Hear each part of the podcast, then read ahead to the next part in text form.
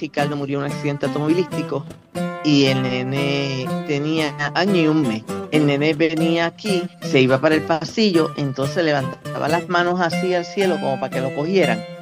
Y papá, papá, papá. Y yo decía, Dios mío, Señor. Desde chiquito lo amarraban desde los tres años con cadenas en los sillones.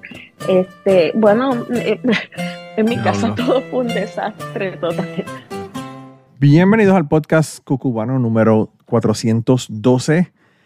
Esta semana, como hago todos los años, voy a grabar un episodio o, a ponerle, presentarle, eh, como ustedes quieran decirle, un episodio en donde estoy hablando de lo mejor del año pasado.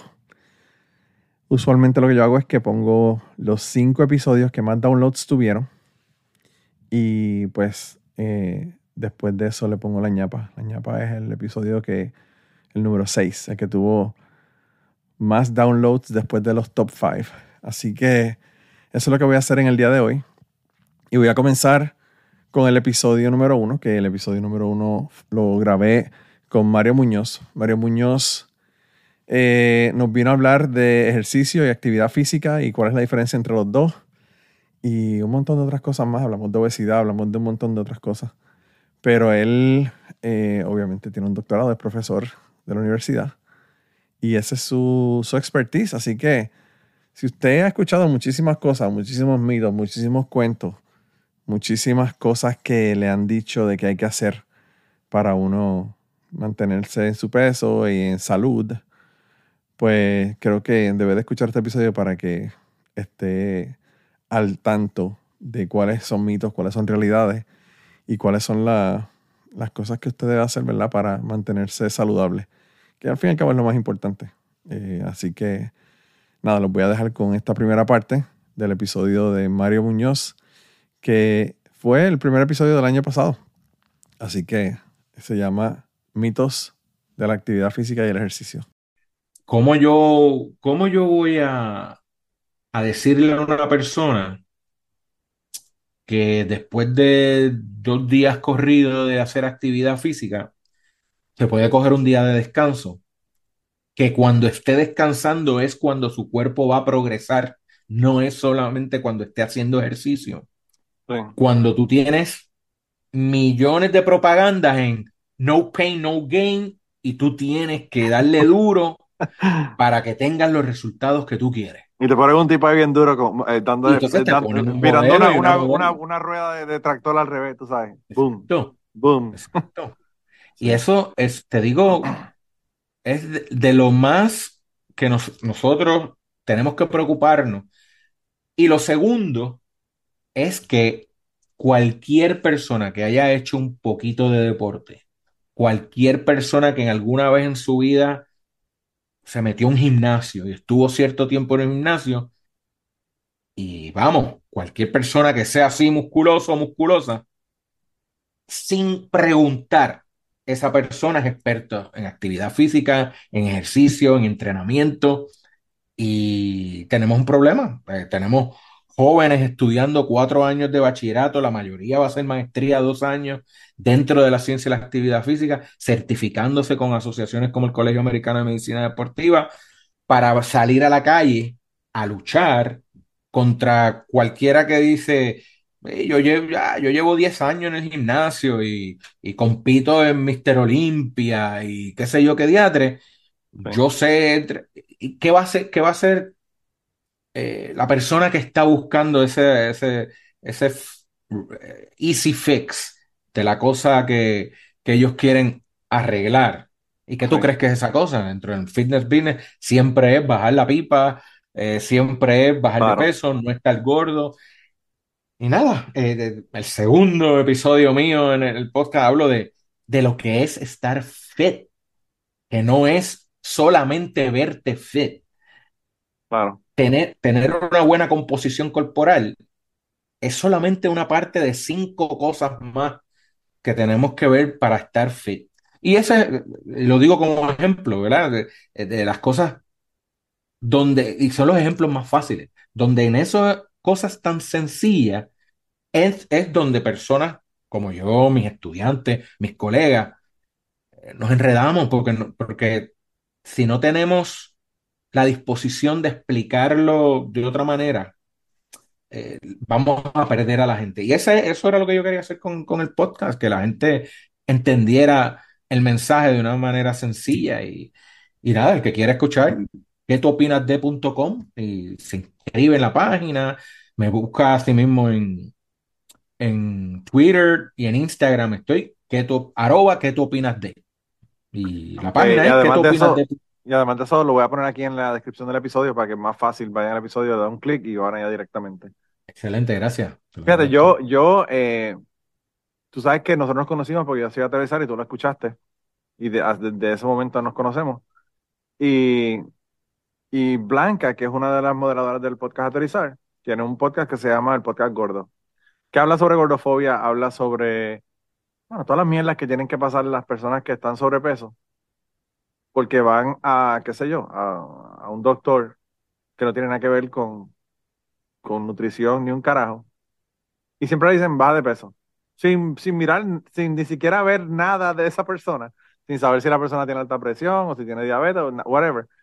Inmediatamente baja de peso. Entonces, eh, eso es eh, por la parte médica. Por la parte de las barbaridades que le dicen.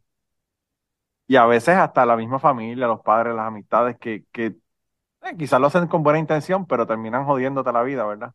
Por la cuestión de que, de que, pues, te frustras y no, si no puedes bajarle peso. O sea, hay personas que tienen problemas de tiroides. Hay, miles de razones por las que una persona puede tener problemas de peso o, o estar sobrepeso. Eh, y la imagen también de la televisión y todos los medios que te ponen una tipa que, mano, yo no sé, no sé si es porque yo soy boricua, pero a mí me gustan los culos. Yo veo a Angelina Jolie y yo digo, ah, yo no sé qué le ven a esa mujer. Esa mujer está, lo primero que yo le doy es una empanadilla o algo para que, para que empiece a aumentar de peso, porque se asocia la cuestión esquelética con la cuestión salud y no es así. Eh, y yo no soy un carajo de eso, pero para eso te, estoy, te traigo a preguntarte a ti.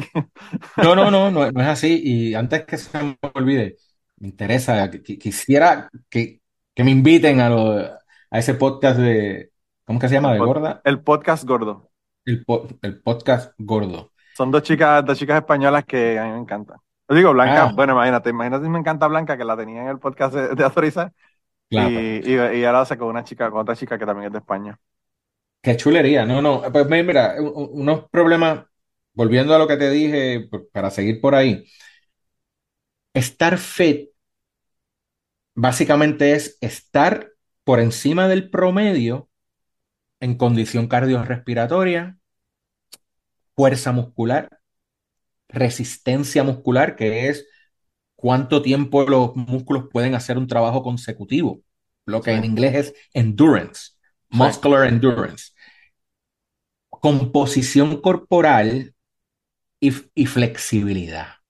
Lo que pasa es que el enfoque de lo que es hacer ejercicio, actividad física para estar fit, solamente se queda en la parte de composición corporal y se queda mal, porque, porque en composición corporal es grasa, músculo, hueso, claro, eh, tejido blando, ligamento, todo eso. La gente solamente se concentra en por ciento de grasa cuando por lo menos tienen algún tipo de medición de por ciento de grasa. Porque si no es el peso, la báscula y ya está, sí. que es mucho peor. Sí, no Y estás considerando altura de la persona, por ejemplo. O sea, Shaquille O'Neal puede BMI, pesar, que es malísimo. claro, claro, sí, sí, sí. Exacto. Shaquille O'Neal puede Porque pesar fórmula de BMI, 350 libras, pero el tipo, o sea, exacto. Tú sabes, el BMI puede, eh, la fórmula de BMI, que es peso, estatura, te puede dar un índice cuando es una, cuando es una población, un grupo, muchos, muchas personas en un grupo, pero individualmente eso es una medida que no nos dice mucho. sí, Anyway, la, la, la fijación que hay en los medios, en el internet, en las plataformas sociales, redes sociales, la fijación es a yo me muevo o hago algún tipo de actividad física o ejercicio solamente para rebajar o claro. solamente para evitar rebajar. Entonces hablamos de que el ejercicio es medicina, pero aparentemente es medicina para una sola enfermedad. sí, sí, sí, sí. Cuando no es así. Y, y eso no hay nada, no hay nada que me saque, que me encabrone de verdad. Que, sí, que, que, se- que el enfoque sea ese, porque no es solamente para defendernos a nosotros los gorditos, Claro, ¿eh? Es también pensando en esa persona que no está sobrepeso, que no es obesa, y dice, yo no tengo que hacer ejercicio porque yo, estoy- yo me veo bien. claro, Entonces, claro, claro. la condición cardiorrespiratoria se va al carajo. Este, la flexibilidad se va también. Eh, la fuerza muscular. Todos esos componentes que están ligados directamente a la salud se Sí, olvidan. sí. Entonces, hay otro grupo es que entonces le mete más a, ok, ya yo bajé de peso, ya yo perdí la grasa, ahora es músculo grande, músculo grande, músculo grande, músculo grande. No hacen nada para el corazón, no hacen nada para tener flexibilidad. E- Es, eso es más o menos lo que el problema grande. Yo hago siempre esta pregunta. ¿Por qué si tenemos tantos gimnasios por milla cuadrada en cualquier sitio? ¿Por qué entonces seguimos teniendo un problema de salud pública de obesidad? Claro. Y yo, ahí es que traigo, tenemos, tenemos que considerar los factores socioeconómicos, los factores ambientales. Y entonces, lo que quiero decir, esto es una cosa que se estudia a esos niveles, que va más allá de poner a alguien a sudar y hacer ejercicio por un ratito y qué sé yo, tú sabes. No les dije el nombre del primer episodio, el número, perdón, del primer episodio, pero fue el episodio 377. Y, y bueno, como les dije, estuvo súper interesante ese episodio porque pues, había un montón de cosas que yo no sabía y había un montón de cosas que, que él me aclaró y que nos aclaró a todos, ¿verdad? Eh, sobre, sobre el ejercicio y por qué no debemos de hablar de ejercicio, debemos de hablar de más de actividad física que de ejercicio. Eh, el segundo clip que le voy a poner, y by the way, estoy poniendo estos clips en el orden en que salieron en el año. No estoy poniéndolos por orden de quién estuvo más download ni nada de eso. Están, están totalmente random para que pues nadie sepa quién fue el que tuvo más downloads. Así que los estoy poniendo en el orden en que, en que salieron. El pasado fue el episodio 377 y este es el 379, que fue un episodio que yo grabé solo porque, bueno, realmente este año pasado fue un año bien interesante. Este año pasado yo descubrí que tenía un, hermano y pues ese hermano, eh, el 31 de diciembre del 2022 a las 4 de la tarde, recibió un mensaje de 23andMe de que tenía ese medio hermano que yo no conocía, ni mis hermanas conocían, ni mi papá sabía que tenía un hijo tampoco. Mi papá ya murió en el 2011, pero nunca lo supo. Y bueno, yo cuento la historia de cómo fue que, que me enteré y qué pasó después y toda la cuestión después. Incluso yo visité a la mamá de mi esposa en, en New Jersey lo conocí allá, comimos, almorzamos juntos uno de los días que estuve por allá. Y después tuvimos un viaje en junio eh, para Puerto Rico para el fin de semana del Día de los Padres, eh, out of all things, ¿verdad? Que, que bueno, resultó ser un viaje que no solamente fue súper súper fructífero, sino que además de eso le cambió la vida. Yo creo que a mi hermano fue un viaje bien, bien interesante. Esa parte de la historia no la tienen en este episodio. Esa parte de la historia la tienen en el episodio que está el 400, sí, el 400, que lo grabé con Ruth y con César. Y en ese episodio pues le, le- les hago el update de la historia de mi hermano. Pero pues la primera parte de la historia de mi hermano y qué fue lo que ocurrió y por qué es mi hermano y cómo, se- cómo salió todo, ¿verdad? Les cuento un pedacito aquí en este clip que le voy a poner ahora. Así que vamos a escucharlo. El caso fue que el 31 de diciembre, a las 4 de la tarde, yo recibí un mensaje de 23andMe diciéndome que tenía un medio hermano. Y pues ya, así ustedes se imaginan, ese silencio que ustedes escucharon, así me quedé yo. me quedé que no podía ni creerlo, porque obviamente está cabrón, o sea, medio hermano. Y entonces cuando miro de dónde es el medio hermano que quiere conectar conmigo, porque todavía no había hecho la conexión, no había aceptado la conexión, me estaba preguntando si quería conectar con él o no. Veo que el tipo es de Patterson, New Jersey. Y Patterson, New Jersey es un lugar donde mi papá estuvo, bien joven en su vida, bien joven. Y, y pues yo dije, bueno, esto va a empezar, yo soy científico, yo sé que una prueba genética es indudable. Por eso es que las usan para asuntos de cortes, de asesinatos y de, pruebas de violaciones. Y por eso es que la usan para pruebas de paternidad y todo también esto. No hay duda de que si 23andMe dice que este tipo es medio hermano mío, es fucking medio hermano mío, ¿verdad? Pero a mí me da curiosidad. Yo lo veo y veo que tiene un apellido diferente y digo, wow, acepto la conexión. Inmediatamente le mando un mensaje a mis hermanas y le digo, eh, guess what? Tenemos un medio hermano. Y ellas se cayeron de la silla, no podían creerlo. Y probablemente están enojadas porque estoy haciendo este cuento. Este cuento, yo no sé si quiere que lo cuente o no, pero whatever. Este es mi podcast y yo hablo de lo que me sale de los cojones. Y entonces eh, le mando un mensaje inmediatamente, le digo, qué bueno que somos medio hermanos. Me pregunto por qué tienen un apellido diferente, lo cual es una pregunta media pendeja, porque pues uno sabe que si, si el hermano no, fue reconocido por mi papá o mi papá no sabía que tenía un hijo, pues obviamente no le dio el apellido. Pero el caso fue que eh, le pregunté que por qué tenía un apellido diferente y él me mandó un mensaje y me dice que él puso, tiene un apellido diferente porque él utilizó el apellido de su mamá porque él nunca conoció a su papá. Me dijo que lo único que sabía de su papá era que se llamaba Manuel Matos, que era de Puerto Rico, y que tenía una foto de su papá con su mamá cuando estaban saliendo en Patterson, New Jersey, en el 1958. Y yo le digo, bueno, envíame la foto, quiero ver la foto, ¿verdad? Y él, qué sé yo, se tomó dos minutos. A los dos minutos, en mi email tenía una foto de mi papá con una señora, que yo no sé quién es la señora. Y yo le envío un mensaje y le digo, mira, indudablemente ese es mi papá. Porque yo sé cómo se veía mi papá, porque tengo fotos de él de cuando era joven. Eh, no hay duda, no hay duda de que ese es mi papá y es tu papá también. Así que eh, tenemos que conectar, tenemos que hablar. Yo le pregunté, ¿tu mamá está viva? y él me dijo que su mamá había muerto en el 2006.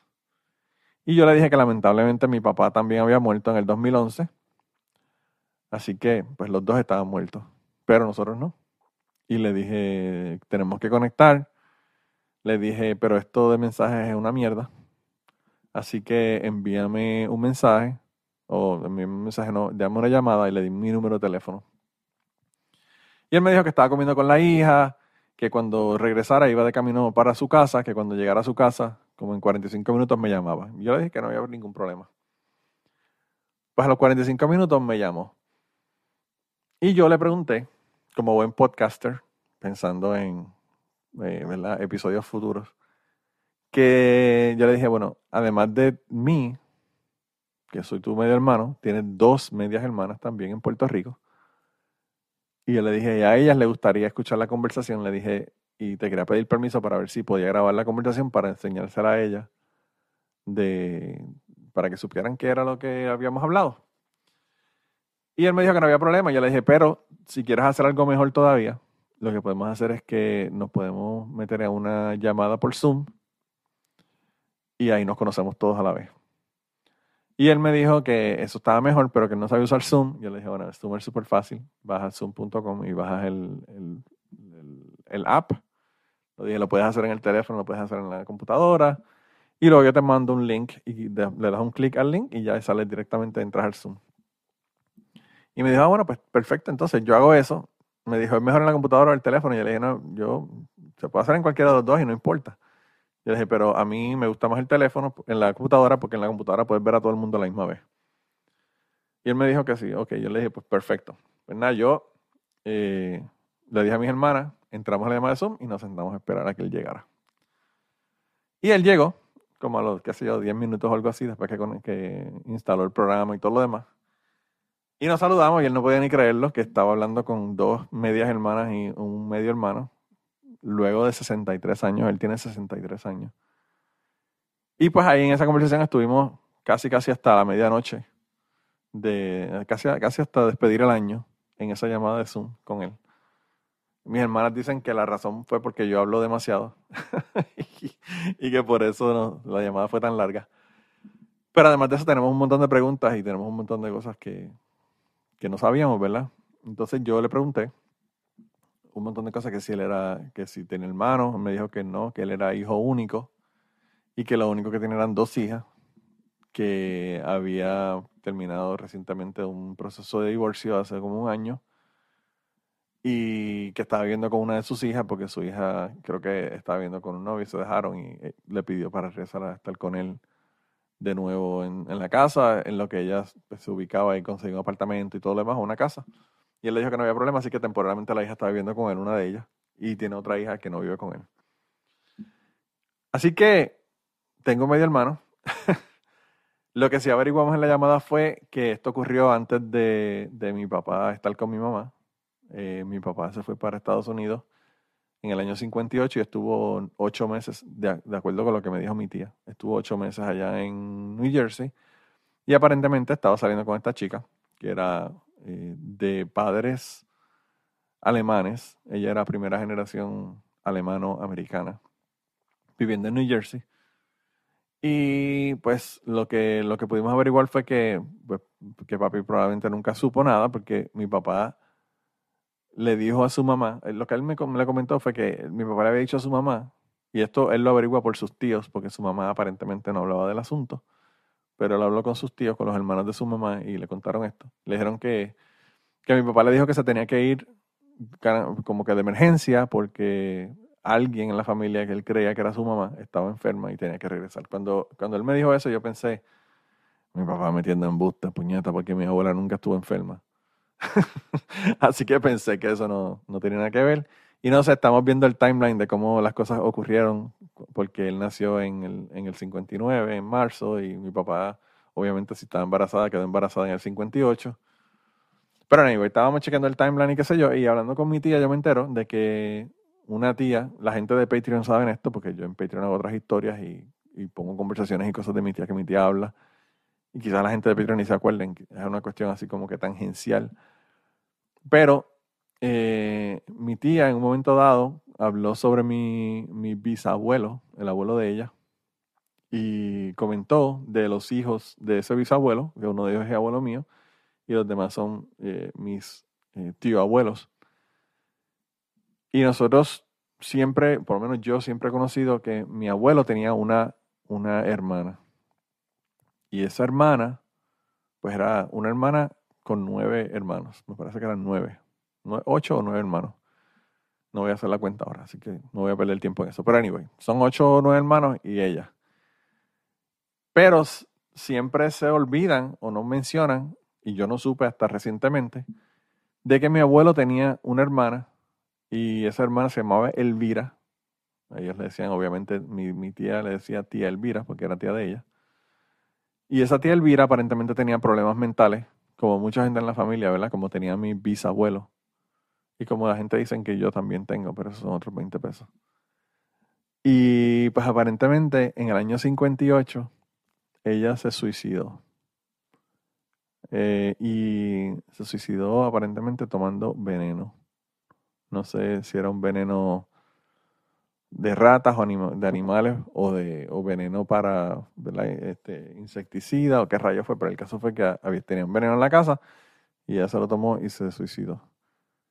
Y entonces yo ahí lo que pienso es que quizás eso es una posibilidad de que mi papá se enterara de que su tía había, se había suicidado y había tenido que salir corriendo para ir para Puerto Rico para estar al funeral. Al fin y al cabo, mi tía me dice que ella, lo que, lo que ella se recuerda de aquella época, es que mi papá llegó tarde al, al funeral, que no llegó al funeral, llegó como una semana después. Me imagino, mi familia, como son eh, católicos, probablemente tenían una. Tenían, todavía estaban haciendo novenas, pero ya el funeral había acabado y todo. Y además me dijo que, que esa tía era como que la preferida de mi, de mi papá. Mi papá siempre, como que, y ella estaban como que juntos y eso. Y me imagino que le afectaría también un montón y que por eso regresó de allá de, Estados Unidos. Entonces, el caso es que mi papá regresa. Hasta donde yo tengo entendido, nunca supo que, que, tú, que tenía este hijo. Y, y bueno, pues resulta que ahora, después de todos estos años, él se entera de que su papá murió y que tiene, pero que tiene hermanos y hermanas. Realmente todavía a, este, a esta época, a este momento, todavía yo no puedo creer el asunto. Todavía estoy como que, wow. De verdad que es increíble. Y precisamente hoy se cumple un año, ¿verdad? Si están escuchando el, episodio el mismo día que salió, se cumple un año de que me enteré de que tenía ese hermano. El próximo clip que le voy a poner es de un episodio que a mí me encantó, porque es un episodio en donde hablamos del asesinato de Antonia eh, Martínez Lagares. El autor del, del, libro, el licenciado Irán Sánchez Martínez, o no sé si le debo decir autor del libro, le debo decir eh, licenciado, le debo decir eh, juez, porque él fue juez también. Pero a nivel, el caso es que él fue el que escribió el libro sobre Antonia porque él conoció personalmente a Antonia eh, cuando estaba en la universidad. Y para las personas que no sepan quién es Antonia, Antonia fue una chica que un policía asesinó por gritarles cuando le estaban dando una, una paliza a un muchacho en la acera frente a donde ella estaba en ese momento, mirando desde el balcón. Y el policía disparó y hirió a un estudiante y la mató a ella. Y creo que es una historia bien importante que tenemos que saber, que tenemos que conocer. Una historia que no se cuenta generalmente, ¿verdad?, en la escuela es parte de la historia de Puerto Rico, de esa historia que dependiendo de la afinidad política de, nuestros profesores y nuestros maestros, nos enteramos o no nos enteramos. Y pues yo creo que es importante que todo el mundo sepa la historia y sepa qué fue lo que ocurrió, porque esto es historia muy reciente, o sea, realmente esto ocurrió prácticamente el otro día, digo yo el otro día, pero no estamos hablando de una historia de hace 150 años atrás, 200 años atrás. Así que pues eh, creo que es importante y por eso quise traerlo aquí. Y en ese episodio también hablamos de otro de los libros de él, que se llama Hay dos cuerpos en la nevera, que ese libro habla sobre casos que él trabajó mientras estaba, ¿verdad? Trabajando en el, en el sistema de justicia de Puerto Rico como juez. Así que ese libro también está súper interesante y lo recomiendo. Así que pueden ir al episodio. El episodio que yo grabé con él es el episodio número 384. Así que vamos allá a escuchar el, clip. Pues yo, yo voy a empezar por decir el, resumen. Eh, Antonia es una estudiante universitaria en su cuarto año de pedagogía, a dos meses de graduarse de bachillerato en pedagogía para ser maestra de español. Eh, que fue eh, asesinada por un miembro de la Fuerza de Choque el 4 de marzo de 1970, que se acusó a un policía que resultó que no era el que había hecho el disparo, sino otro policía al que nunca acusaron. Eh, y, entonces mi libro va desde, entonces yo decido contar la historia de antes, de, eso fue el 4 de marzo del 70, su muerte, su asesinato. Entonces yo, decido, yo eh, yo, yo decido contar eh, la historia de ella desde que ella nace el 22 de abril del 49 en Arecibo hasta que ella fallece el 4 de marzo. El libro no termina realmente el 4 de marzo porque hubo un proceso de, de vista preliminar y vista preliminar en alzada. Eh, el, libro, el libro termina el 7 de octubre del 70, que fue el día que el juez de alzada, don Arturo Cintrón García, determinó por segunda vez que no había pruebas suficientes para enjuiciar a ese policía. Ah, eh, o sea que el libro termina allí. El libro, eh, pero aprovecho el libro para eh, contextualizar la muerte de Antonia. ¿cómo, ¿cómo, yo la conozco? Pues yo la conozco porque a los 17 años que yo vine a estudiar de Yauco a Río Piedra, andando por Santa Rita buscando hospedaje, vi un, vi un rotulito que decía hay vacante y entonces le pregunté a la señora, eso fue en el verano, eh, que estaba vacío el hospedaje, eh, le pregunté a ella si tenía vacantes para, bueno, si, tenía, si era verdad que tenía vacantes, me dijo que sí, esto es un hospedaje mixto, me dijo, de muchachas y de muchachos, las muchachas viven aquí en este piso terrero, los muchachos viven allí abajo y en el garaje que se habilitó como cuarto, dormitorio, este, y sí, tengo vacantes. Yo dije, ah, pues yo, a mí me gustó eso, la idea de que era un hospedaje de muchachas y muchachos, eh, este, y esa, por esa idea. Y entonces dije, ah, pues guárdeme, un, eh, sepáreme un cuarto de esto, sí, yo vengo, que yo no conocía a, nadie más en ese momento. Pero hay que, también decir que usted, que usted es de Yauco. Y Antonia, era, de Antonia era de Arecibo, o sea, que se, conocían en la universidad. Sí, nos conocemos allí, cuando empiezan las clases en agosto entonces que vienen las muchachas de, este, de, Arecibo, casi todas eran de Arecibo. Eh, llega la muchacha de Arecibo, pues en ese grupo está Antonia, ay, por cierto, está su hermana Juanita, que le decíamos y le decimos Jenny, eh, que se hospedaban eh, juntas. Jenny, sin embargo, estaba en su último año. a, Antonia estaba en su tercer año y yo entraba a, mi, a mi primer año.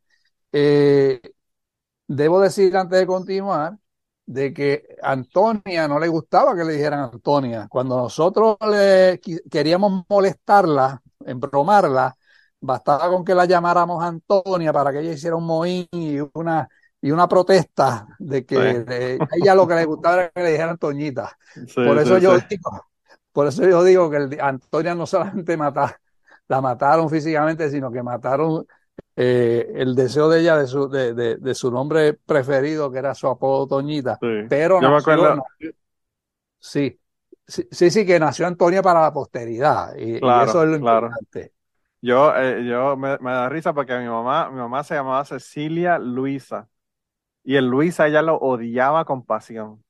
Y habían algunos maestros de la, de la escuela que trabajan con ella, ella era bibliotecaria, que por, por joder le decían Cecilia Luisa, Cecilia Luisa, ¿cómo estás?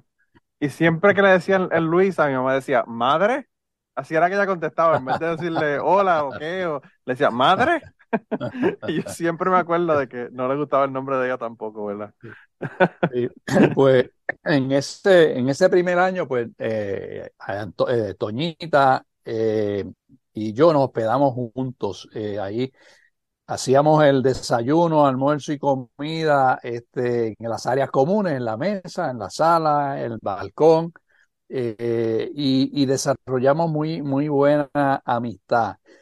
Después de ese primer año, la señora decidió que no iba a operar más su casa como hospedaje y nos dijo que teníamos que buscar otro hospedaje. Y entonces, sin, sin ponernos de acuerdo, yo fui a vivir a la, calle Borinqueña eh, y ella también, con la diferencia de que ella se fue a un edificio que quedaba casi al frente, en, diagonal.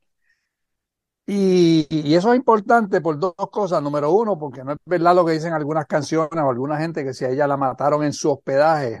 No, ella no murió en su hospedaje. Yo voy a decir voy a decir por qué no murió en su hospedaje. Este, eh, eh, y número dos, porque explica por qué nosotros el 4 de marzo del 70 nos encontramos y caminamos juntos hacia la universidad. Eh, y es que el 4 de marzo de 1970, eh, la, la, el, CAFU, el comité, un comité de acción femenina universitaria, había celebrado un piquete frente al edificio que ocupaban los cuarteles generales del ROTC en Río Piedra, que es el edificio que está al lado del centro de estudiantes. Ese edificio hoy día es el, es el archivo histórico de la Universidad de Puerto Rico, pero en esa época era el edificio del ROTC. Y entonces allí era que se celebraron los piquetes. Ese edificio ah, lo, lo habían quemado los estudiantes eh, que protestaban este, el, en noviembre del 69, o sea, par de meses antes. Y la policía en esa ocasión, eh, ni los bomberos pudieron hacer nada, ni, y, la, y la policía eh, no, no, no, recuerdo ahora, en el libro debe constar este, sobre si la policía entró o no entró para ese evento en particular. La cuestión es que el 4 de marzo eh, yo estaba en el piquete al mediodía, aunque el piquete era de las muchachas, los varones podíamos eh, estar en los alrededores de, gritándole las consignas de ella, a favor de ella, etcétera, pero sin participar físicamente en medio en el piquete. Eso era de ellas nada más. Me acuerdo que el, imparcial nos llamaba a nosotros los mirones. Y, nosotros como mirones estuvimos allí. Yo estuve allí. Cuando acabó el cuando acabó el piquete, yo me retiré al hospedaje porque yo tenía, eh, yo podía, eh, me iba al hospedaje a leer, a estudiar, a bañarme y a cenar para por la noche irme a la biblioteca Lázaro a estudiar. Pero después que yo ya me he bañado y he cenado, yo escucho por radio que había, había habido un motín, que había un motín en la universidad y que la fuerza de choque había entrado. Y como digo yo, como en Yauco, mi pueblo, esas cosas no pasaban, yo fui de averiguado, de novelero, a ver qué era lo que estaba pasando en la universidad. Sí. Salgo a la calle con, un- con unos compañeros de hospedaje y como he dicho antes, que Toñita, Antonia, vivía en el edificio del frente, noto que ella y un par de amigas más también salieron. Y ellas, me entero después o me entero en ese momento que salieron a lo mismo. Así que caminamos juntos eh, en dirección de la universidad y llegamos hasta el portón que entonces le decían el portón de, eh, de ciencias naturales, que es el más cercano al Burger King de, de, Sí, de que queda al, al lado del, del edificio de Facundo Hueso. Ese mismo, ese mismo portón. Sí. Nosotros, nosotros llegamos hasta ese, hasta ese portón. eh, yo, mi, mi intención, o sea, nuestro, nuestra intención era ver qué iba a hacer la policía, si la policía se iba a quedar dentro del recinto, dentro del campus, o si iba a salir a la calle. Si se quedaba dentro del campus no había problema, porque nosotros nos podíamos quedar tranquilamente en la calle. Si ellos salían a la calle, era un peligro para nosotros andar por la calle. Claro. Y entonces, en un momento dado, eh, a mí, eh, pues yo escuché una detonación que me pareció de arma de fuego y, y en ese momento todos echamos a correr, o sea, del portón de, eh, de, de la facultad. Yo corrí, yo era más ágil a los 17 años, era bien flaco, ágil, corrí lo más que pude en dirección del Burger King y luego a la izquierda por la calle González y me detuve a coger aire y a ver cómo estaban los muchachos y las muchachas eh, que debían seguir, debían seguirme detrás, eh, cómo estaban. Y me detuve ahí frente a un solar vacío, que ese solar hoy día lo ocupa el edificio de la Fundación Sila Calderón. Pero cuando me detengo ahí a coger aire y, vuel y me vuelvo hacia los que me acompañaban, solamente los varones estaban. Las muchachas no, no estaban. Posteriormente me entero que ellas, en vez de correr con nosotros los varones por la calle González para regresar a su hospedaje, que quedaba en la calle, como he dicho, en la calle Borinqueña, esquina González, eh, corrieron por la Ponce de León, que era donde la policía estaba repartiendo palos. Entonces, los muchachos, había uno, un hospedaje en, en el en University Guest House, se llamaba ese hospedaje, y ese hospedaje estaba en los altos de, de un local que compartía Clubman y Óptica Sixto Pacheco. En esos altos, y ese es el edificio que hoy día ocupa la librería Norberto González. Sí. En ese edificio, en el segundo piso, entonces, eh, los muchachos están en el balcón, los de ese hospedaje, porque era un hospedaje de varones, los muchachos están en ese balcón, ven pasar a las muchachas, advierten el peligro que ellas se encuentran y le dicen, suban, suban para que no les pase nada. Ellas suben. Y de hecho subieron otros estudiantes adicionales, eh, tanto varones como hembras, porque en ese balcón en un momento dado, en, como a las ocho y media donde ocurren los hechos, había como cerca de 15, 16 personas en ese balcón, menos, una cantidad menor a la que se hospedaba allí. Y entonces ellos se quedan allí y cuando cerca de las ocho, la policía estaba repartiendo palos y no permitía que nadie pasara a pie por allí, el que se aventuraba a pasar a pie, ese cogía sus cantazos. Y efectivamente, lo que parecía ser un estudiante iba caminando por la acera, la policía lo ve, se, se le echa encima y empieza a macanearlo porque el muchacho trató de correr, pero el tacón del zapato se le encajó en la alcantarilla que hay allá al frente, que por cierto todavía existe, y este, no pudo, no pudo zafarse de los cantazos. Los muchachos y las muchachas del balcón, todos empiezan a gritar en ese momento, asesinos, abusadores, no lo golpeen más, etcétera.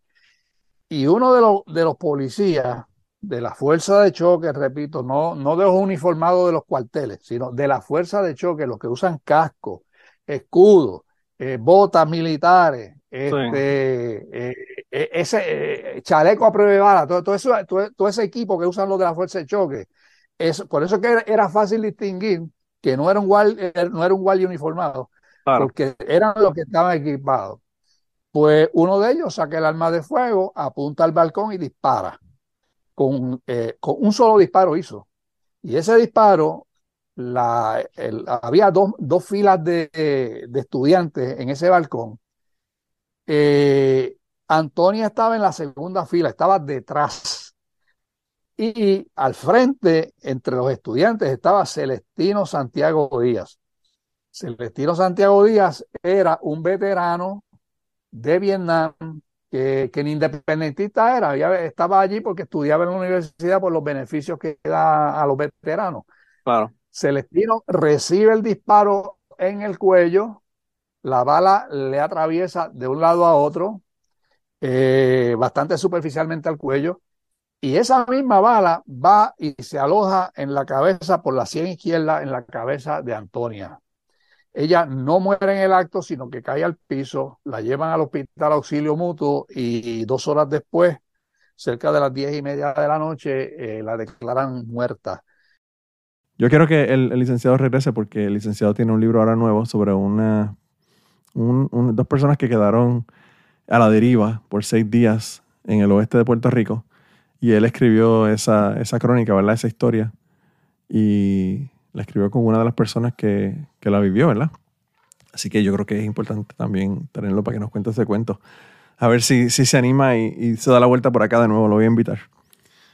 El próximo episodio es el episodio 388. El episodio se llama La Isla del Cordero. Y se llama La Isla del Cordero porque, pues, en el, en el yo siempre me he reído porque en el sello de Puerto Rico hay un cordero. Y el cordero siempre es el animal más pendejo.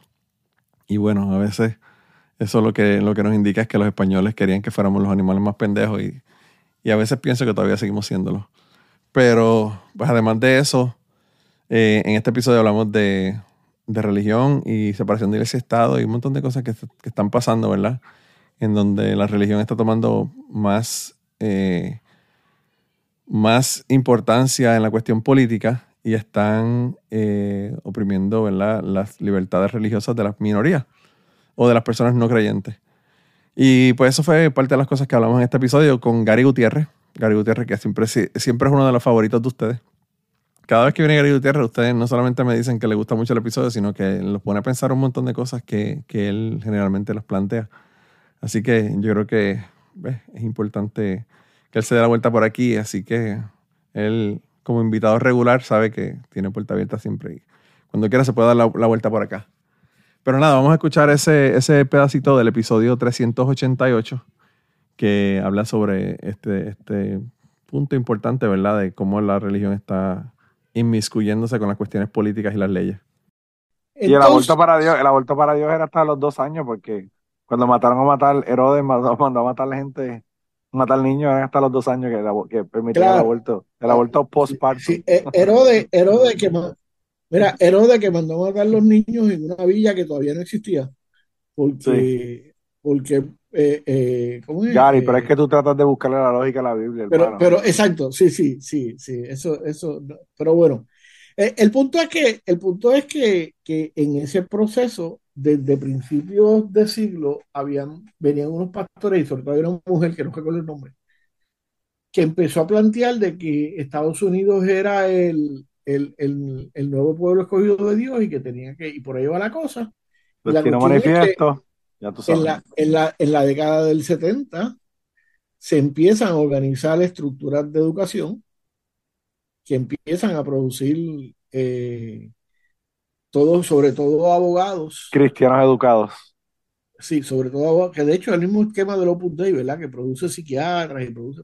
También, sí, sí, sí, sí, pero, pero, pero eh, empiezan a producir una intelectualidad cristiana, sobre todo abogados, que, que, produce un Estado de Derecho o desarrolla una, una, una teoría de derecho eh, que se va entretejiendo entre, los entre los estados y que ahora está en la Corte Suprema de Estados Unidos.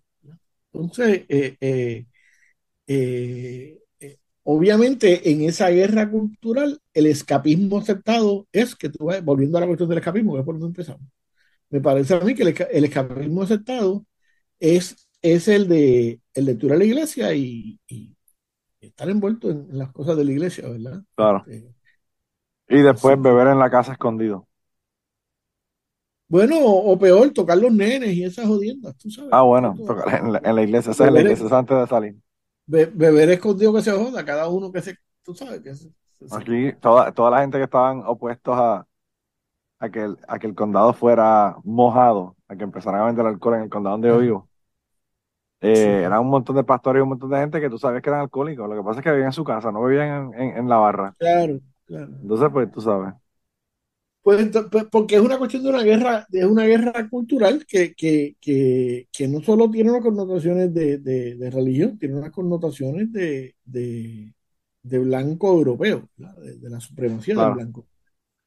Eh, eso, eh, eh, el proceso lo, lo, ilustra bien Rodríguez Banch en su, en su trabajo, el licenciado Rodríguez Banch en su trabajo sobre el neopentecostalismo, de, de que como desde la década de los 70 en el Centroamérica, sobre todo en los 80 con, con Reagan y, George y, George Bush el peligroso, no el bruto, el peligroso, este, desarrollan todos estos mecanismos que hoy conocemos como la teología de la prosperidad y cosas pendejas, porque yo al igual que él, piensa, pensamos que, que, que eso es un embeleco de la CIA. y, y, que ahora, eh, si vemos una, un documental como The Family en Netflix, nos damos cuenta que los tentáculos de esa gente están no solamente en, en Washington, D.C., están en todo el mundo, moviendo las fichas del juego por debajo de la mesa. Si te fijas cuando nace ese, ese, esa, esa, ese culto, ¿verdad? Sí, es en la misma época, es el mismo tiempo, el mismo tiempo, sí. Así que. Y ahí, y de ahí es donde se cambió el Pledge of Allegiance, y ahí es donde se comenzó el Prayer Breakfast una vez al año. Y ahí es donde se comentaron todas estas cosas que, que empezaron a, a tumbar, eh, ¿verdad? Ladrillo a ladrillo la pared de la separación de iglesia y Estado. Mira, si quieres hacer una prueba, busca eh, cualquiera de la de las series de televisión de, los 70 y de los 80, que están muchas en Hulu. Como series como, eh, como MASH, por ejemplo, o series como, como Fraser. Sí. Este, Cheers, esa serie. Y, te das cuenta que, en este momento no, no serían posibles. O sea, las cancelarían del primer, del primer, ¿cómo es? por misógena, por todo lo que tú quieras. Por un montón de cosas, claro. Pero sobre todo por, por, por, la cuestión de, cómo, de, la, de, la, sexualización de todo.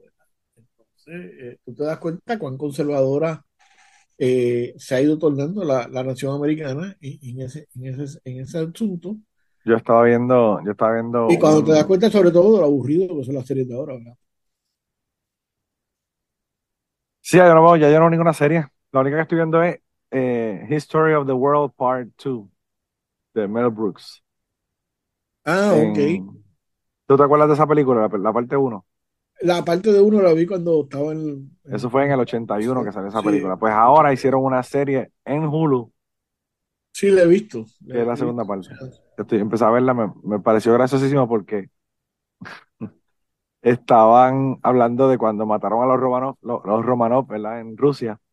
Y entonces, eh, cuando los encontraron, ¿verdad? Según lo que ellos cuentan de la historia, estaba una casa de altos y bajos. En los bajos estaban matando a la familia y en los altos estaba Anastasia en, en, el, en la computadora haciendo videos de TikTok y diciéndole, por favor, dejen el ruido que estoy grabando un TikTok aquí, ese escándalo que tienen ahí abajo. Y era que estaban matando a la familia, tú sabes. Yo te digo, yo me moría, yo me moría de la risa con eso. Pues mira, ahora que tú traes eso del TikTok, entonces eh, eh, el otro, el otro escapismo es ser, ser famoso, ser fabuloso.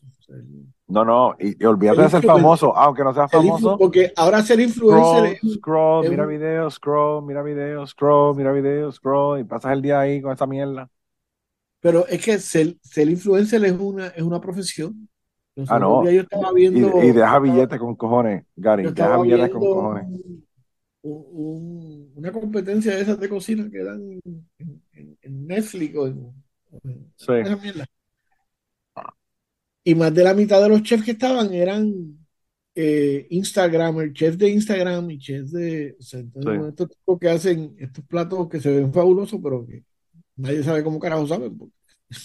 Y ahora yo veo, ahora yo veo. Y cuando eh, se ponen la, le piden a qué se dedican, eh, eran eh, chef, Insta, Instagram chef o, TikTok chef, o tú sabes. Yo me acuerdo cuando yo, cuando yo comencé aquí, que me mudé para acá, para, para Kentucky, que veía el line-up que tenían de comediantes en, en el club de comedia local que hay aquí en Nashville, pues eran comediantes que tú conocías. Chris Rock, Ron White, Claro. este, Larry the Cable Guy, gente que son famosos. Si tú vas ahora, como que la mitad de la gente son comediantes de TikTok. La gente que, que, que un video se la fue viral y empezaron a llevarlo. Y yo de verdad que yo no te sé decir qué hace esa gente en un club de comedia, de que es el show, porque, o sea, tú haces tres videos de, de 10 segundos, 15 segundos, 20 segundos. No sé, tienes que empezar a desarrollar un, una rutina de stand-up para tú estar una hora hablando en un club de comedia, o sea. eh, pero la- Bueno. la ma- la- más o menos la mitad de la gente son, son de gente que son de que, Instagram. me imagino que depende del público, ¿verdad? Porque eh, estas son, esto es una generación muy desechable, Sí. donde probablemente no te aguanten una- un, un, un sketch de comedia de, de hora y media. Ah, bueno, probablemente tampoco, esa es menos, la otra. menos si se ponen hardcore así como, No, ahora, ahora, que, mi hijo, que era más mi, filósofo que eso, ¿verdad? mi hijo puede estar todo el día viendo pendejas en YouTube, pero tú no le digas, mira, vente, vamos a ver esta película. Ay, pero es que son dos horas. Y yo, pero cabrón, si llevas tres viendo videos de 15 minutos en YouTube, es la misma mierda. No, no tienen esa destreza de, de, de tú seguir una línea de una historia por dos horas o dos horas y media. Eh, es una cosa bien extraña realmente. No sé cómo funciona. Pues, el, el- el problema, el, problema que yo puedo ver con eso, y acuérdate que yo soy borderline baby boomer, ¿verdad? Yo, Sí, me crié en la década del 60, así que eh, eh, soy baby boomer. Eh, mi problema con eso es que el resultado eventualmente es que va a haber una clase dominante que son los verdaderos influencers y que nadie sabe quiénes son. sí, Y van a haber un montón de pendejos, sobre todo de las otras edades, negros, gay, sé ni qué, haciendo, haciendo las payasadas para esa gente y que se creen que son, que son importantes. ¿sabes? sí. Porque yo todavía no entiendo quiénes son las Kardashian. Sé que tienen un nalgaje monstruoso, así que, pero, pero más allá de eso, no sé quiénes son. Eh, probablemente las caras no las reconocería si se paran al frente. Mira, Pero, Gary, tienes que, tienes que estar agradecido que la señora Paredes hace tiempo que no va a los Zoom de Patreon de nosotros. Porque si tú le dices algo de las Kardashian a la, a la señora Pared, ella probablemente se mete por la computadora y te agarra por el cuello. El próximo episodio que yo les voy a poner el pedazo de- del clip del episodio fue un episodio que yo grabé con Armando de CrimePod Puerto Rico. Si la gente que no escucha CrimePod Puerto Rico están atrás, así que dense la vuelta por allá. Búsquenlo como CrimePod PR en, en Twitter y por allá pueden encontrar donde lo consiguen el podcast. El podcast, nada, si ponen CrimePod Puerto Rico, en, en donde ustedes mismos están escuchando este podcast, pues se van a dar cuenta de que le sale. Así que yo creo que no tengo que decirle porque yo creo que probablemente toda la gente que escucha este podcast escucha el podcast de, de Armando. Pero en esta ocasión él vino porque nosotros queríamos hablar sobre los podcasts que estábamos escuchando y por qué nos gustaban y toda la cosa. Así que fue un podcast bien interesante que le llamamos el podcast de los podcasts porque es un podcast para hablar sobre otros podcasts.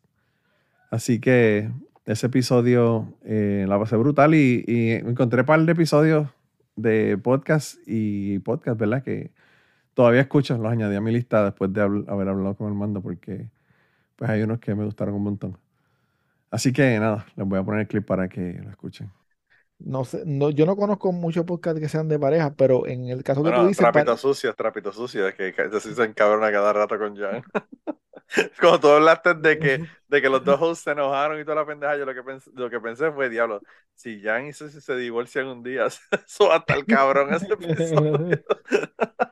uno, Eso- no, que, que, que salga Jan solamente ahí. Sí, bueno, bienvenidos a Travieso Sucio, yo soy Jan. Como si Ceci nunca Como si ya no existiera. Como tú del otro host, sí. Y ella por allá saca pañitos luces, pañitos limpios, el nuevo Sí.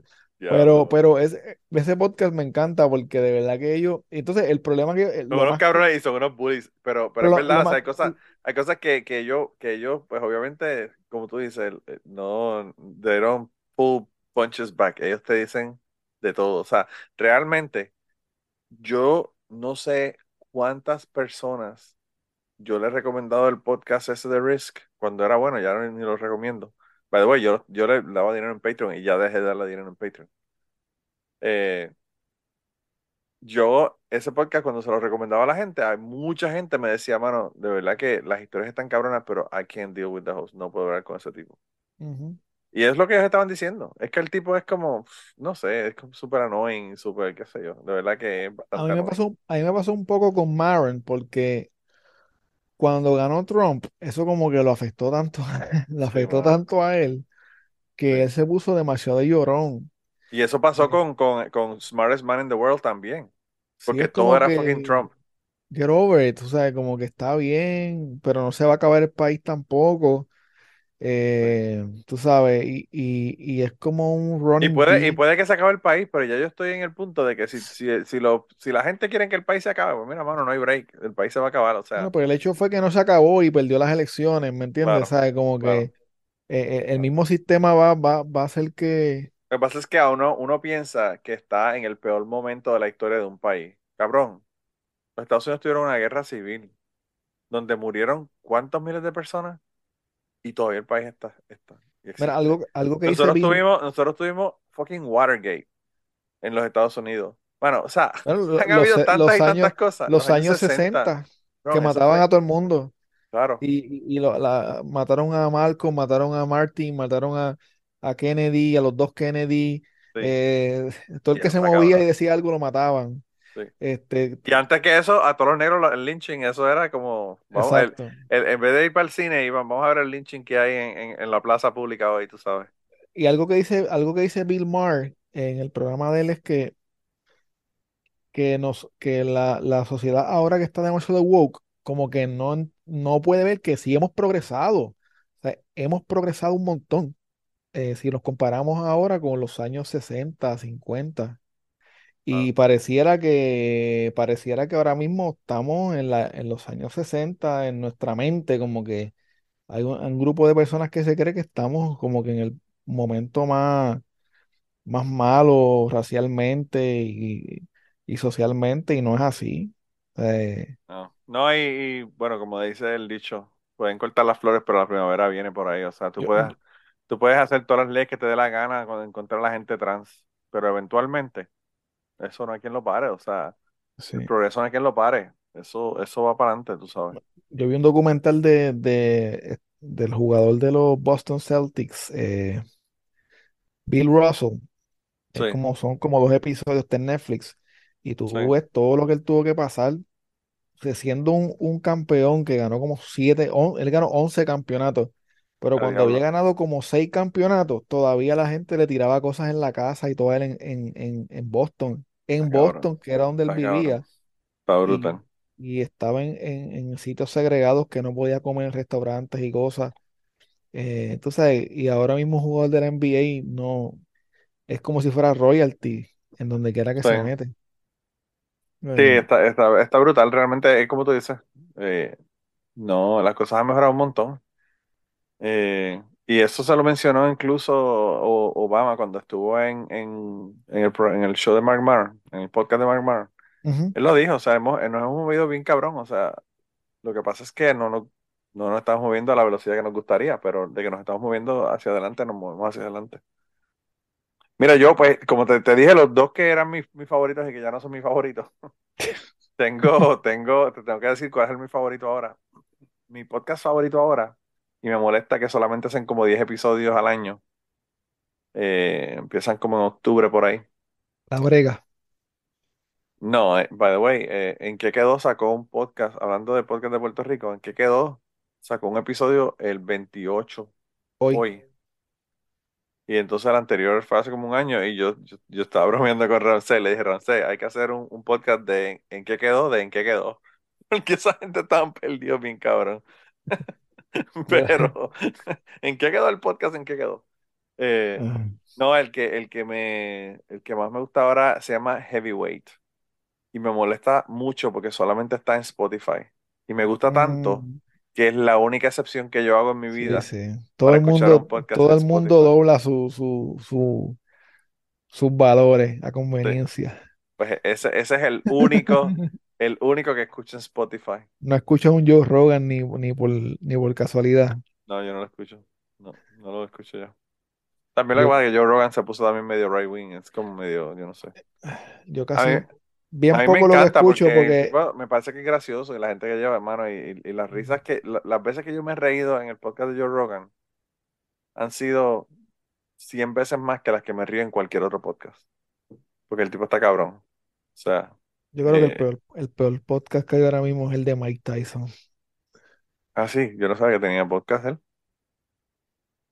¿Y de qué habla? ¿De, de criar palomas mensajeras? de, de, de ¿Y por qué eso es lo que él marihuana, hace ahora? de marihuana y de hongo, eh, y no puedo con su ronquera, o sea, tiene siempre una ronquera bien exagerada. Sí. Y a, y a mí siempre la, la ronquera, no sé por qué, ¿verdad? Me- si una persona es ronca, me cae mal, ¿sabes? Como que O si... sea que no, no pudiste escuchar el episodio donde estuvo Diego. Alguien, Sí, alguien me no, no, mandó. pero, no, pero él estaba ronco porque estaba enfermo, pero me refiero a, a gente que es así, ¿me entiendes? Que son roncos hablando. Sí, Y eso me, como que me desconcentra. Entonces, está cabrón. entonces pues él, es- él- él casi no se le entiende lo que dice, ¿entiendes? Casi no se le entiende lo que dice. Diablo. Y Pues yo ni sabía que tenía podcast, ¿eh? se habla como con un poco de nonsense. Y siempre está metiéndose hongos ahí. Hubo un podcast que se estaba metiendo, lo grabaron a él, en- creo que era para otro podcast, y se estaba comiendo hongo, o sea, pero hongo seco. Sí, pa- obviamente, eh, ¿cómo se le dice a esto? Um, alucinógenos, ¿verdad? sí. Pero era un hongo seco, entonces él estaba chewing ahí y haciendo ruidos de, de Tan chewing malo que es eso, mano. y, y como que ahogado, o sea, porque no, como le decían toma agua y no quería tomar agua y estaba como que ahogado en el hongo y, y ya la nota le estaba haciendo efecto. Bueno, una, es una lo que, o sea, en, en lo, lo escuché en el podcast que yo escucho de WATP, que es que se tripean a los otros podcasts porque sí, ellos tienen toda la semana algo que se llama Cringe of the Week, que sí. un relajo a una, alguien que hizo una loquera en un podcast. En un podcast, sí. Claro, pero esos cabrones tienen que escuchar podcast con cojones para mira, tener material para ese podcast, e- ¿no? ellos, ellos están tan duros que si, si ellos te tripean a ti y tú te agitas, tú te jodiste. Porque te van a coger de punto Diablo, y, sí. y te van a hacer un segmento a ti. Ellos ya tienen como cuatro personas que son recurrentes. Por ejemplo, ellos tienen a Greg Opie Hughes, que él antes salía con Anthony Cumia en, en eh, eh, Sirius. Opie, Opie and Anthony. Opie and Sí. Anthony. Pues Opie no está haciendo nada realmente. El tipo está grabando el, el tipo se graba en, en el carro en Nueva York porque él está en maceta. El tipo era millonario o es millonario. Es millonario. Es millonario. Y el tipo Digo, a menos que haya gastado todo el dinero, pero el tipo, el No, tipo pero él tiene una casa, él tiene una casa en los Hamptons, ¿verdad? En la playa de. Sí, él tiene chavos con cojones.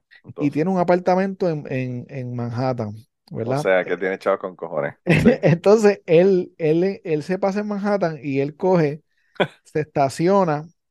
en la- él no quiere pagar un parking de estos, un estacionamiento privado, ¿me entiendes? Que creo que le sale como 800 mensuales o algo así, no sé cuánto le sale. sí. Él no quiere pagarlo, entonces lo que hace es que él se estaciona en la calle y él tiene que esperar horas para que unos carros se salgan para él entonces poder como que moverse, porque yo no sé cómo son las reglas allí. Y él está grabando el podcast en el carro y peleando y peleando con las que vienen a darle como caído, cabrón. Entonces se empieza peleando que les robaban que los retrovisores. Pero Anthony Cumia también, también fue crash and burn desde que se puso a gritar con la Pero, vieja. Le pero sacó la pistola, le sacó la pistola a aquella mujer negra en, en, en pero Cumia todavía tiene su show y, Ah, está, le bueno, sí, sí, sí, sí. Pero, Eh, pero eh, lo, lo- lo sacaron para el ah, bueno, sí, de, sí, de Sirius sí. sí. Pero el, en el podcast de él, a le va bien ahora mismo. Pero ese Pero cabrón tiene un estudio hueputa con unas cámaras, o sea, un estudio de grabación completo sí, como pero televisión. Opi graba con el celular así, Diablo. eh, y a veces graba como en la playa, y, y, y cuando, cuando está en la casa de playa, y el viento se escucha, entonces él, él a veces está en la calle Diablo. y jode con la gente, por ejemplo, si, si él ve a alguien que, que, si se mete a un restaurante, ¿verdad? A veces se mete a un restaurante y tú escuchas estos ruidos, y si ve una persona latina y dice, hola, hola, y le dice cosas así annoying a la gente, entonces como que, es un zángano. Mano, yo fui a ver, yo fui a ver, tú sabes que en, en ese programa estaba, eh, ¿cómo que se llama este cabrón? El comediante que estaba con ellos. Ay, puñeta. Yo, yo no sé mucho de ellos, yo sé de ellos por ese show que te digo. Eh, anyway, el, el tipo, este era un comediante y yo fui a verlo a, a Zanies, ¿verdad? Y entonces el tipo acababa de pasar la pendeja que pasó con, con Anthony Cumia, de, con la señora, con la negra de, de, de- que estaba en, en Nueva York, que él, ¿verdad? Tuvo una pendeja con ella, hasta creo que hasta una pistola le sacó. Ok.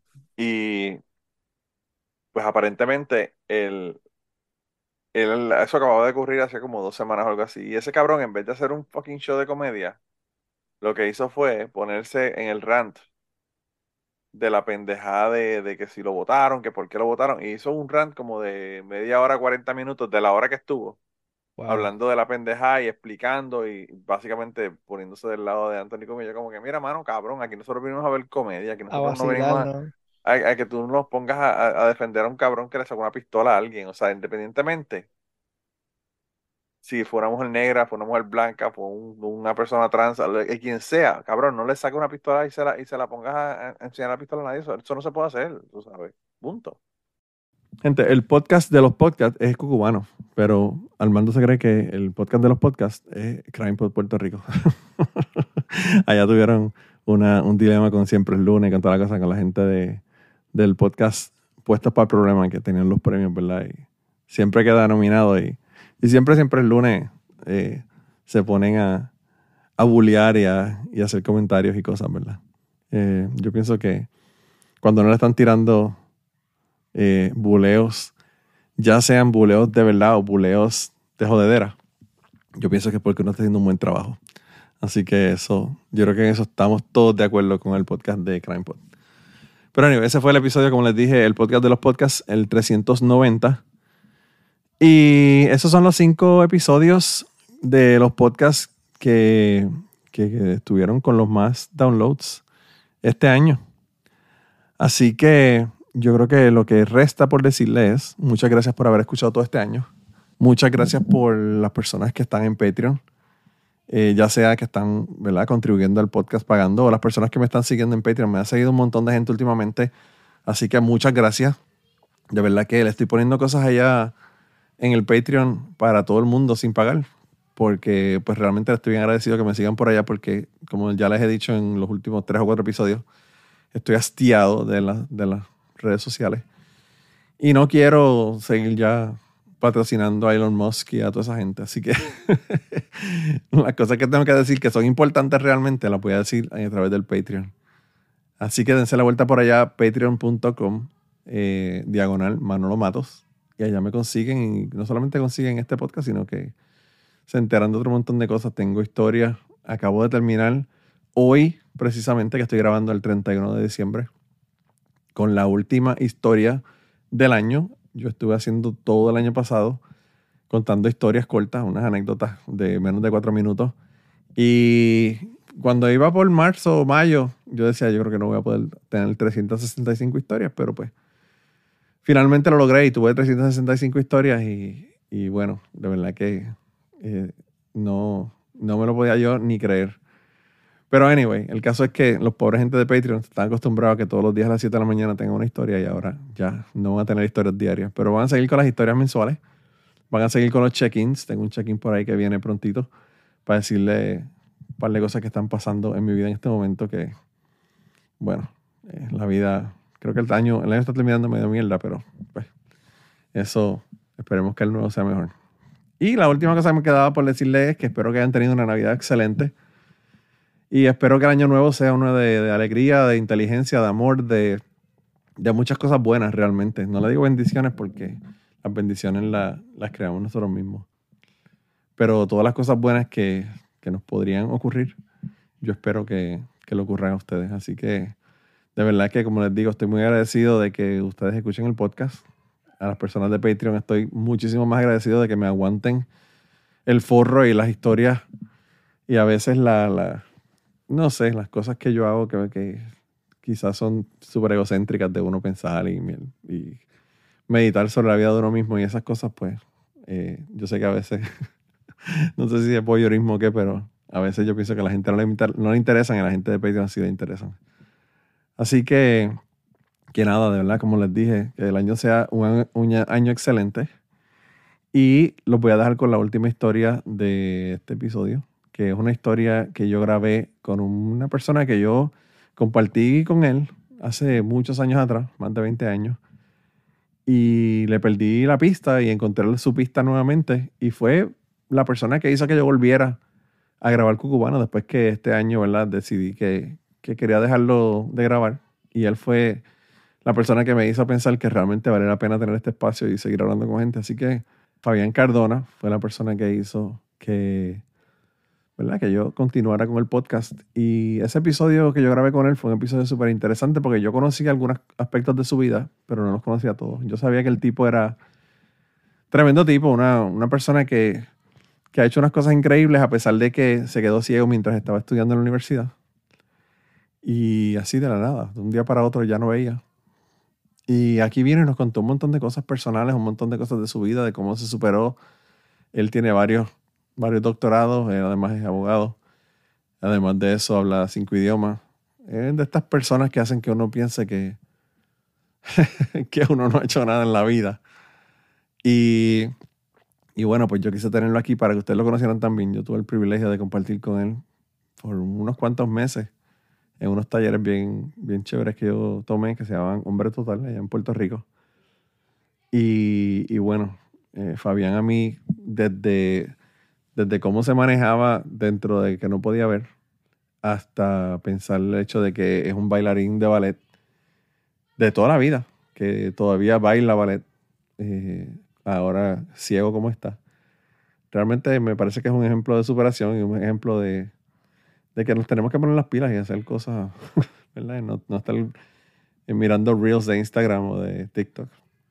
Así que eso creo que espero que sea una motivación para el año que viene, este último clip que les voy a poner. Y este clip se llama eh, El hombre, un hombre del renacimiento y es el episodio número 394. Y pues nada, con eso los dejo. Espero que hayan tenido, como les dije, una temporada navideña exitosa y en Puerto Rico y en algunos países de Latinoamérica no se ha acabado. Faltan los Reyes, faltan la calle San Sebastián, bueno, hasta la Candelaria en febrero estamos celebrando nosotros. Así que sigamos la celebración y, nos vemos, gente. Nos vemos la semana que viene. Y antes de terminar el podcast del día de hoy, queremos dar las gracias a las personas que nos han ayudado, ¿verdad?, para hacer el podcast posible. Eh, la primera persona que quiero agradecerles a Raúl Arnaiz, que me hizo el logo de Cucubano. Eh, Raúl Arnaiz lo consiguen en patreon.com slash Raúl Arnaiz y allá pueden ver sus trabajos. Realmente Raúl es tremendo artista. Y además de eso, la canción del podcast la canta Maida Belén con Rafi en la guitarra y Kike Domenech en el 4. Queremos darle las gracias también a ellos por permitirnos utilizar la canción para el podcast. Además de eso, a mí me consigues en patreon.com slash Manolo Matos o me consigues en Twitter como Manolo Matos y el podcast lo consigues como Cucubano Pod. Así que por allá nos puedes enviar mensajes, nos puedes decir eh, que nos quieres contar historias, te puedes autoinvitar a participar en el podcast. Siempre estamos buscando invitados nuevos que tengan historias interesantes, así que no, no dudes en llamarnos si tienes una historia que nos quieres contar. Y nada, espero que pasen una semana increíble y nos vemos prontito.